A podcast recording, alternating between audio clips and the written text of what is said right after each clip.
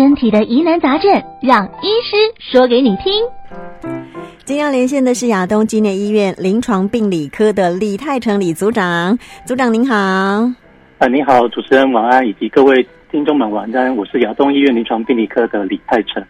李组长今天要跟我们聊一聊关于书写这件事情哦。其实我们对书写可能还是有一些就是不太了解的地方，比如说可能朋友会问说，我可不可以输用亲亲人的血？因为可能看到一些连续剧呀，然后觉得说，哎，我用亲人血感觉好像比较安全，也比较放心，因为我都知道他没有什么疾病嘛，对不对？所以其实血库也会接到类似这样的问题的一些咨询，对不对？是是没错。那到底可不可以用呢？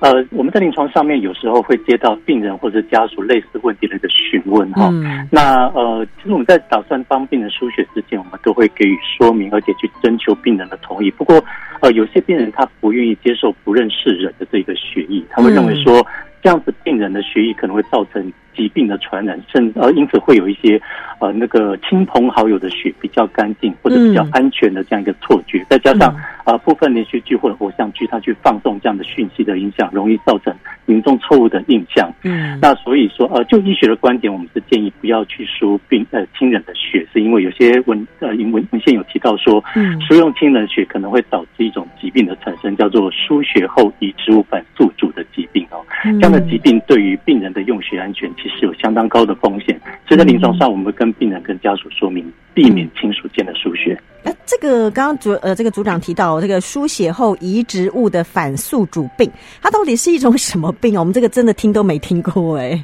啊，是，那我来解释一下，这个输血它其实是一种。暂时性的移植过程哦，嗯、那这个疾病简单来来说，用台湾话解释，它是一种呃铁甲瓜苗弓的一个疾病，这样子，嗯、也就是说，呃，捐血人他所捐出来的这个血，除了我们熟知的这个红血球之外，它可能里面还会有一种成分叫做淋巴球。嗯，那这个淋巴球到了病人的身体里面之后，它就会开始破坏。病人的淋巴组织还有免疫系统，最后导致病人的死亡。嗯、那尤其是当这个病人他免疫系统比较低下的时候，比如说像是这个呃新生儿啊，后天免疫缺乏，比如说像艾滋病，嗯，那癌症的病人或譬如说他在做化疗或干细胞移植、器官移植这样的病人，或者说像我们今天所讨论到的血缘亲近的亲属间的这个输血的时候，嗯，这个病人他的免疫系统就没有办法去辨识。跟破坏外来的这个淋巴球，那这个外来的淋巴球，它就会不断的去增生攻击病人的免疫系统，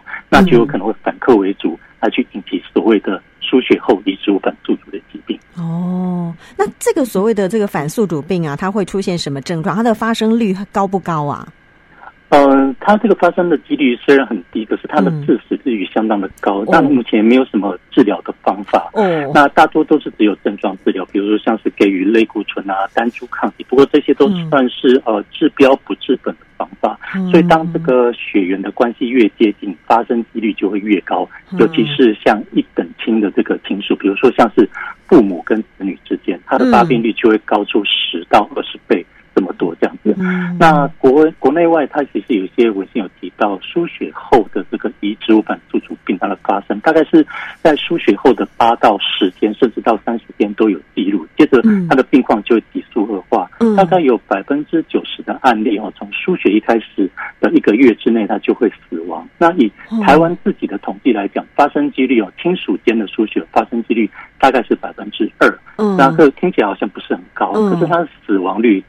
有高达百分之九十九，好恐怖哦！是那与其去担心说，呃，因为输血感染病毒的几率大概只有三十万分之一到百万分之一来说，嗯，其实使用亲属的这个血液导致移植物反宿主的疾病的这个几率风险更高，所以临床上我们都会避免这个亲属之间的一个输血。哦，那它会出现什么样的症状啊？因为刚刚讲到，其实没有，已经是没有药可以呃可以呃去治疗，只能够症状排除。对对对，那它的症状的部分的话，嗯，临床上面多半是不太容易去发觉，因为它，嗯，呃，常常会跟病人自己本身的疾病或者是药物的反应合并一起产生。常常看到，比如像是这个，呃，输血后的一个一到两个星期，病人一直持续的发高烧，然后或者皮肤出现红疹红斑啊，或者有坏死的状况。嗯、啊，或者贫血、血小板的白血球减少、肝功能异常啊、拉肚子等等之类，这个都是有可能会发生的。哎、嗯，可是这些症状听起来跟其他很多疾病都还蛮，就是有都有可能发生的症状。可是，对对对，结果但如果是发生在输血之后，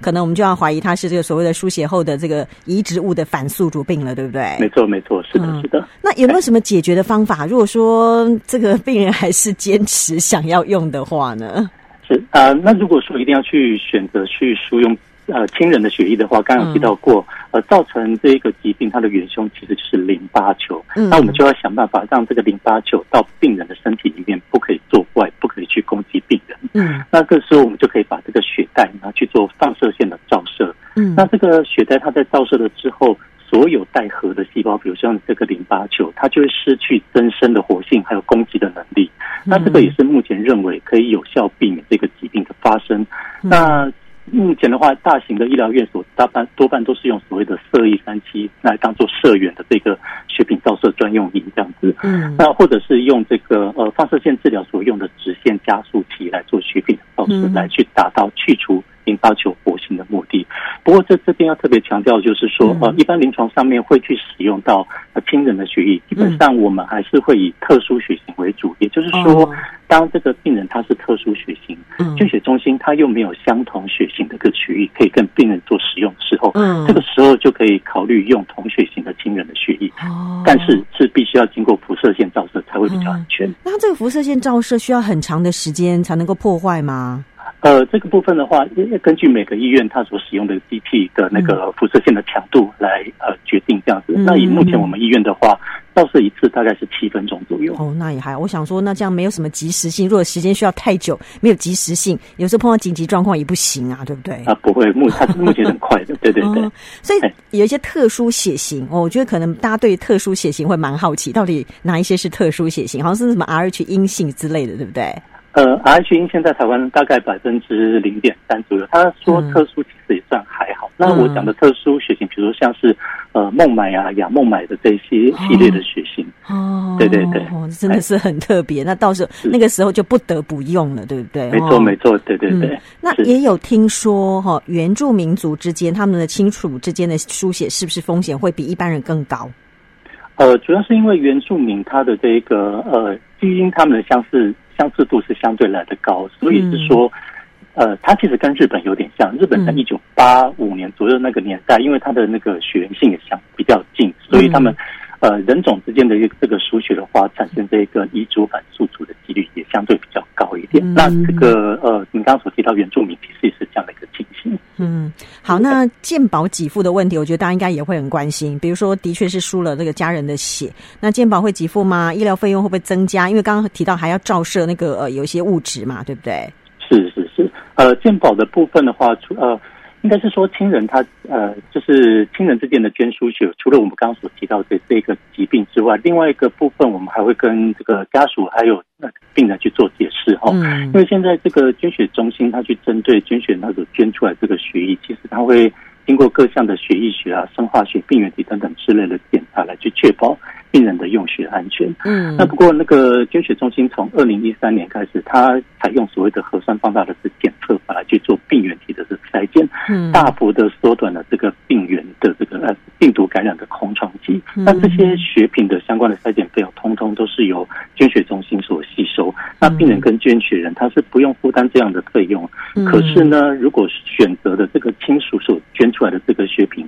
基于病人输血安全的前提之下，那依照台湾的法规也必须要进行我刚刚所提到这一些病原体的检验，才可以给病人去做输用。不过这一些检查费用是健保它不会给付，必须要由病人他自己自费，花费的时间也相对比较长，所以对于这个急需要输血的病人来说，其实是呃缓不济急的。哦，诶，所以原来我们去捐血之后哦，捐血中心还要做好多的处理，而且有很多相关的费用产生，然后都由捐血中心吸收的了哦。是是，所以它并不是所谓的什么呃无偿捐血啊，为什么？对对对。哦，那我可不可以先到捐血中心去捐血之后，然后呢指定这一袋血，因为捐血中心帮我帮我做处理嘛，再指定这一袋血让我的亲属来输用呢？呃，在很多年以前，曾经捐血中心为了要鼓励捐血人出来去做捐血，有曾经、嗯、呃有提出这样的一个 idea，就是所谓的指定捐血哈，嗯、我可以去捐出了血，来、嗯、去让给我指定的这个病人去做使用。嗯，不过因为就是呃捐血中心在很多年前已经取消了这样的一个服务，它主要是为了避免这个民众为了。亲属的用血才来去捐血，扭曲了原本作为捐血助人的这样的一个本意。嗯，因为其实捐血应该是一个呃类似公益这样的一个性质啦。是的，是的，没错。我们常常都讲啊，这个捐血一代助人一这个救人一命嘛哦。是。这个真的有时候紧急状况哦，这个这一代血非常非常的宝贵哦。好，那呃，可能有朋友会问说，哎，这个血液有没有所谓的新鲜程度？因为可能像现在很多时候我们都听到捐血中心说会缺血缺血，然后呢，这个血液它是可以有这个保存期限的吗？啊，没错，呃，新鲜程度来讲的话，比如说像我们现在的这个捐出来的全血或者是红血球也好，嗯、它的这个保存期限大概都是三十五天左右。嗯，那呃，捐血中心它为了要去维持这个血液里面各种成分它的治疗的有效性，它都会加各式各样的这个保存液来去维持它血液功能的这个呃成分的功能性这样子。嗯，那嗯呃。可是我刚刚就提到说，这样的一个疾病，如果我想要去用所谓的家人呃这个血液的话，我们是希望说它当然是相相对新鲜要来的比较好。嗯。可是血液比较新鲜的时候呢，淋巴球里的活性也相对比较高，这样子。哦。所以如果我一旦输了比较新鲜的血的话，嗯，遭受到这个淋巴球攻击的几率也相对比较高。嗯，大概是这样子。原来是这样。那我们刚刚讲到说，可能是呃一等亲属之间他们的那个呃比较危险。可是呃，如果是夫妻配偶之间呢？呃，夫妻配偶之间的话，我们也不太建议去这么做。嗯，好、哦，那主要的原因并不是说我刚刚提到所谓因为淋巴球它所引起的这一个遗输血后遗珠反宿主病，跟这个原因是不太一样的哦。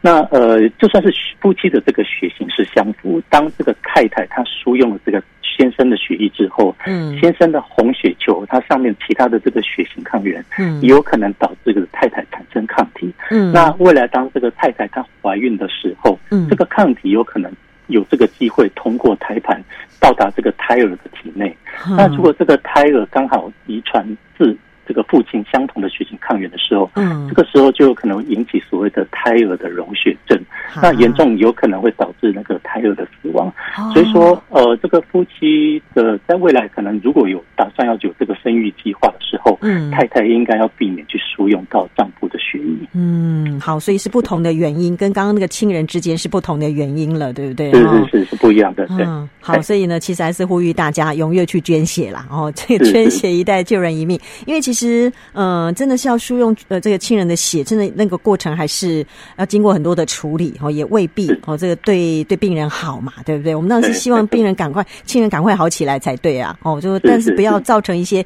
其他的问题，所以其实输血还是避免用亲人的血液，可能是比较正确的观念哦。对对，嗯，要非常谢谢临床病理科的李泰成李组长跟我们做这么多的说明，因为我觉得这个大家应该是解决了很多朋友们的疑问。那这最后想说借用一点时间呼吁一下，嗯、就是呃，最近因为那个 COVID-19 疫情的影响哦，嗯、整个这个捐血量它都大幅的下降，所以全国各医院血库啊，血液的库存量相当相当的低。嗯，那对于在医院需要输血的这个病人来说，相当的危险。嗯，那在这边就是呃特别呼吁一下听众，所以如果你如果有和这个捐血条件，麻烦你卷起袖子，拨空前往就近的捐血站或捐血科来去捐，踊跃捐血救人一命。没错，谢谢李组长，谢谢你，谢谢，谢谢，好，拜拜，拜拜。